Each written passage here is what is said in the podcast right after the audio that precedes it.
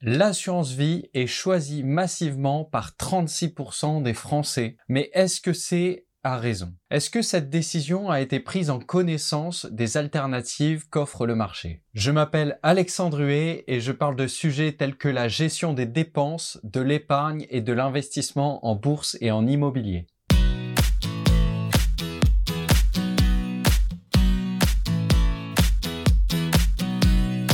Pourquoi l'assurance vie c'est bien? Si vous avez regardé ma vidéo sur l'assurance vie, vous avez compris que l'assurance vie permet d'investir en bourse et 1. d'obtenir au mieux une fiscalité correspondant aux cotisations sociales, donc qui sont actuellement de 17,2%, sur la plus-value. 2. de transmettre sans taxe de succession à ses héritiers à hauteur de 152 500 par héritier, et ça pour les versements que vous avez effectués avant vos 70 ans. 3. D'investir sur un large choix d'actifs, que ça soit le fonds euro, des ETF, des fonds d'investissement ou même des SCPI, donc des sociétés qui investissent dans l'immobilier. Mais encore d'autres. Alors pourquoi l'assurance vie c'est pas bien? Eh ben, le gros inconvénient c'est qu'il y a des frais un peu partout. Vous avez par exemple les frais de dossier. Donc c'est des frais que vous payez à l'ouverture de votre contrat d'assurance vie. 2. Les frais d'entrée. À chaque fois que vous faites un versement sur l'assurance vie, vous payez ces frais-là. 3. Les frais de gestion. Vous les payez tous les ans en proportion du montant que vous avez investi dans l'assurance vie. Et enfin, en quatrième, les frais d'arbitrage. Donc ces frais-là, c'est quand vous déplacez de l'argent d'une unité de compte vers une autre, vous payez des frais. Vous avez même des frais selon les actifs sous-jacents que vous achetez, mais peu importe le support sur lequel vous investissez, vous aurez la même proportion de frais. En fait, il existe une alternative qui permet de garder les avantages fiscaux sans avoir ces frais, je nomme le PEA. PEA signifie plan d'épargne en actions. C'est un compte à partir duquel vous pouvez acheter des actions ou des ETF. Par contre, en théorie, vous êtes obligé d'investir dans des actions ou des ETF européens. Mais il existe un moyen de contourner cette règle en achetant des ETF synthétiques. Pour faire simple, au lieu d'acheter des actions des entreprises en direct, on appelle ça ETF physique, l'entreprise achète des actions européennes, même si ils ne correspondent pas à l'indice, et ensuite souscrit à une assurance qui se charge d'assurer que l'ETF aura une performance qui suit son indice de référence. Donc avec un ETF synthétique, vous pouvez investir via un PEA parce que dans le fond, l'ETF investit dans des entreprises européennes, mais vous pouvez suivre un indice qui est hors de l'Europe. Au niveau des frais, ce qui est incroyable avec le PEA, c'est que vous n'avez pas de frais de dossier, pas de frais d'entrée, pas de frais de gestion et pas de frais d'arbitrage.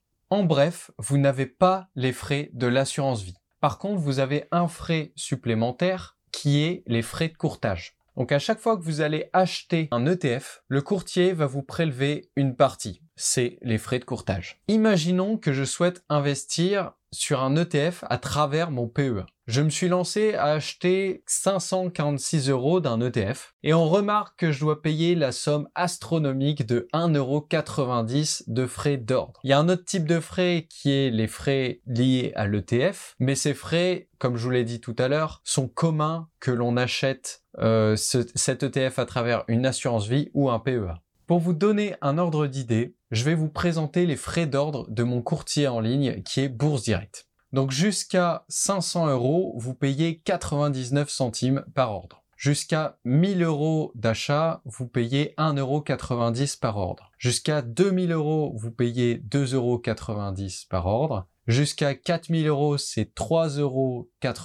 Et au-delà de 4000 euros, c'est 0,09% du montant d'achat. Donc vous voyez, les sommes sont quand même dérisoires. Dans mon exemple, j'ai payé une somme entre 500 et 1000 euros, c'était 546 euros. J'ai donc payé 1,90 euro comme les frais d'ordre annoncés. Mais ce sont les seuls frais que j'ai dans mon PEA. Au niveau de la fiscalité maintenant. Tout comme l'assurance vie, il est intéressant de ne pas retirer de l'argent avant un certain temps. Dans le cas du PEA, la durée est de 5 ans. Quoi qu'il arrive, vous ne payez pas d'impôt si vous faites des achats-reventes ou sein même du PEA. Par contre, vous en aurez si vous retirez de l'argent du PEA vers votre compte bancaire. Si vous retirez de l'argent après les 50 détentions, dans ce cas-là, c'est bingo. Vous ne payez que les cotisations sociales, donc 17,2 sur la plus-value de votre investissement. Donc si vous avez payé 1000 euros et que 5 ans plus tard, vous avez 1400 euros, vous avez donc 1400 moins 1000 égale 400 euros de plus-value. Et donc vous payez 17,2% de ces 400 euros qui équivaut à 69 euros d'impôt, 69 euros de cotisation sociale. Vous avez donc le même avantage que l'assurance vie, sauf que le PEA permet d'en bénéficier au bout de 5 ans au lieu de 8 pour l'assurance vie. En plus, il n'y a pas de plafond d'abattement. Si vous voulez récupérer 150 000 euros avec 50 000 euros de plus-value, ça sera toujours 17,2% d'impôt. Si vous souhaitez retirer de l'argent avant les 50 détentions cette fois, dans ces cas-là, vous payez la flat tax de 30%, qui se compose par 17,2% de cotisation sociale plus 12,8% d'impôt sur le revenu. Il y a un autre inconvénient au PEA si vous retirez l'argent avant les 5 ans, c'est que vous êtes obligé de clôturer le PEA. C'est-à-dire que vous êtes obligé de récupérer toute la somme. De plus, il vous faudra recréer un PEA et le compteur des 5 ans est remis à zéro. Donc je reprends mon exemple de tout à l'heure. Vous avez placé 1000 euros. 4 ans plus tard, vous voulez récupérer la somme du PEA. Vous avez 1400 euros. Comme tout à l'heure, vous avez donc 400 euros de plus-value et vous payez donc la flat tax de 30% sur cette plus-value de 400 euros, ce qui vous fait un total de 120 euros d'impôt. Il y a un plafond au PEA. Vous ne pouvez pas verser plus de 150 000 euros sur un PEA. Par contre, il est tout à fait possible que l'argent fructifie à l'intérieur du PEA et que vous ayez une somme à l'intérieur du PEA supérieure à 150 000 euros. On parle bien de l'argent que vous avez injecté sur le PEA qui ne doit pas dépasser 150 000 euros. Si vous viviez en couple, vous pouvez tous les deux avoir un PEA même si vous êtes dans le même foyer fiscal. Ça implique que vous pouvez donc verser sur vos PEA 300 000 euros en tout si on a un point de vue euh, global. Je pense que c'est déjà pas mal, j'en connais peu dans mon entourage qui ont autant d'argent investi dans des actifs financiers. On trêve de blabla, maintenant je vous propose de faire une simulation de l'argent que vous obtenez en investissant via une assurance vie versus ce que vous gagnez via un PEA. Donc le contexte c'est que on imagine que vous allez investir 500 euros tous les mois pendant 20 ans. Bravo, pas mal. On va estimer que la rentabilité de votre investissement, de votre ETF, est de 7%. Ça correspond à la rentabilité moyenne sur 20 ans de l'ETF Monde. Dans le cas du PEA, vous savez à peu près tout. Il existe juste les frais d'ordre, et donc pour un montant de 500 euros, vous payez 1 euro seulement, donc ce qui fait un total investi de 499 euros par mois à investir. Au bout des 20 ans, via le PEA, vous obtenez une petite fortune de 261 459 euros et vous n'avez même pas atteint le plafond de versement du PEA parce que vous avez investi 119 760 euros en tout, ce qui est bien inférieur de 150 000 euros. Félicitations Dans le cas des assurances vie, je sais que beaucoup de possesseurs d'assurance vie ont leur assurance vie en banque. J'ai donc choisi une assurance vie bancaire du crédit agricole, euh, tout à fait euh, au hasard, qui s'appelle Florian 2. Ils disent qu'ils ont une large variété de choix d'unités de compte, donc on va supposer qu'il y a les ETF qui nous intéressent dedans.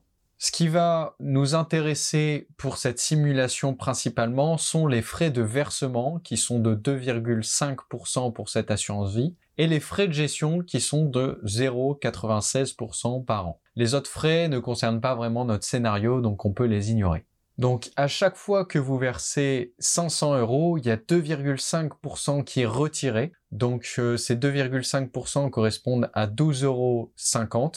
Donc vous pourrez réellement investir que 488 euros par mois. De plus, à cause des frais de gestion, je ne vais pas compter que la rentabilité de l'ETF est de 7%, mais plutôt de 6% quand on retire les 1% de frais de gestion. On remarque qu'en investissant dans cette assurance vie sur 20 ans, nous obtenons un capital de 226 603 euros. Or, avec le PEA, nous avions 261 449 euros. Ça signifie qu'avoir investi dans cette assurance au lieu du PEA nous aura coûté environ 35 000 euros. Est-ce que vous vous rendez compte de l'impact de ces frais? C'est loin d'être négligeable. Mais alors, est-ce qu'il faut jeter l'assurance vie à la poubelle? À vrai dire, l'assurance vie a quand même un autre atout, c'est qu'elle propose des fonds euros. Le fonds euro, c'est un type de placement pour lequel le capital est garanti. C'est-à-dire que vous ne pouvez pas avoir une rentabilité inférieure à zéro sur une année.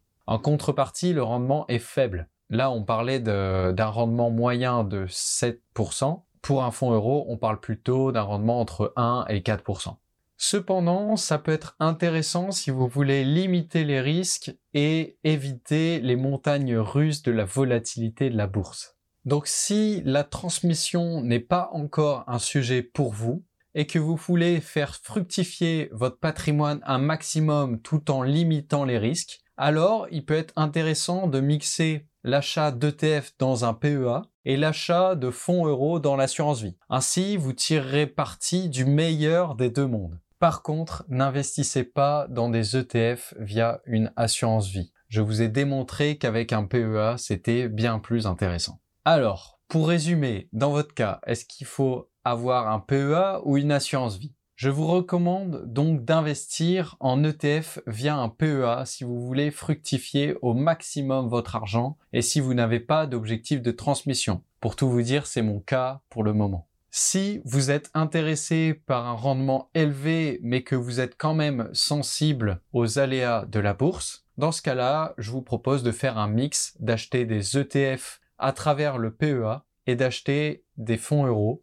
à travers votre assurance vie. Et enfin, si la transmission est le plus important pour vous, si c'est plus important que la rentabilité, alors favorisez l'assurance vie. Il y a quand même un large avantage sur l'assurance vie, un large abattement quand vous investissez avant vos 70 ans. Merci beaucoup d'avoir suivi cette vidéo. N'oubliez pas de cliquer sur j'aime et de vous abonner pour aider la chaîne, ça m'aide beaucoup. Merci beaucoup, à bientôt, ciao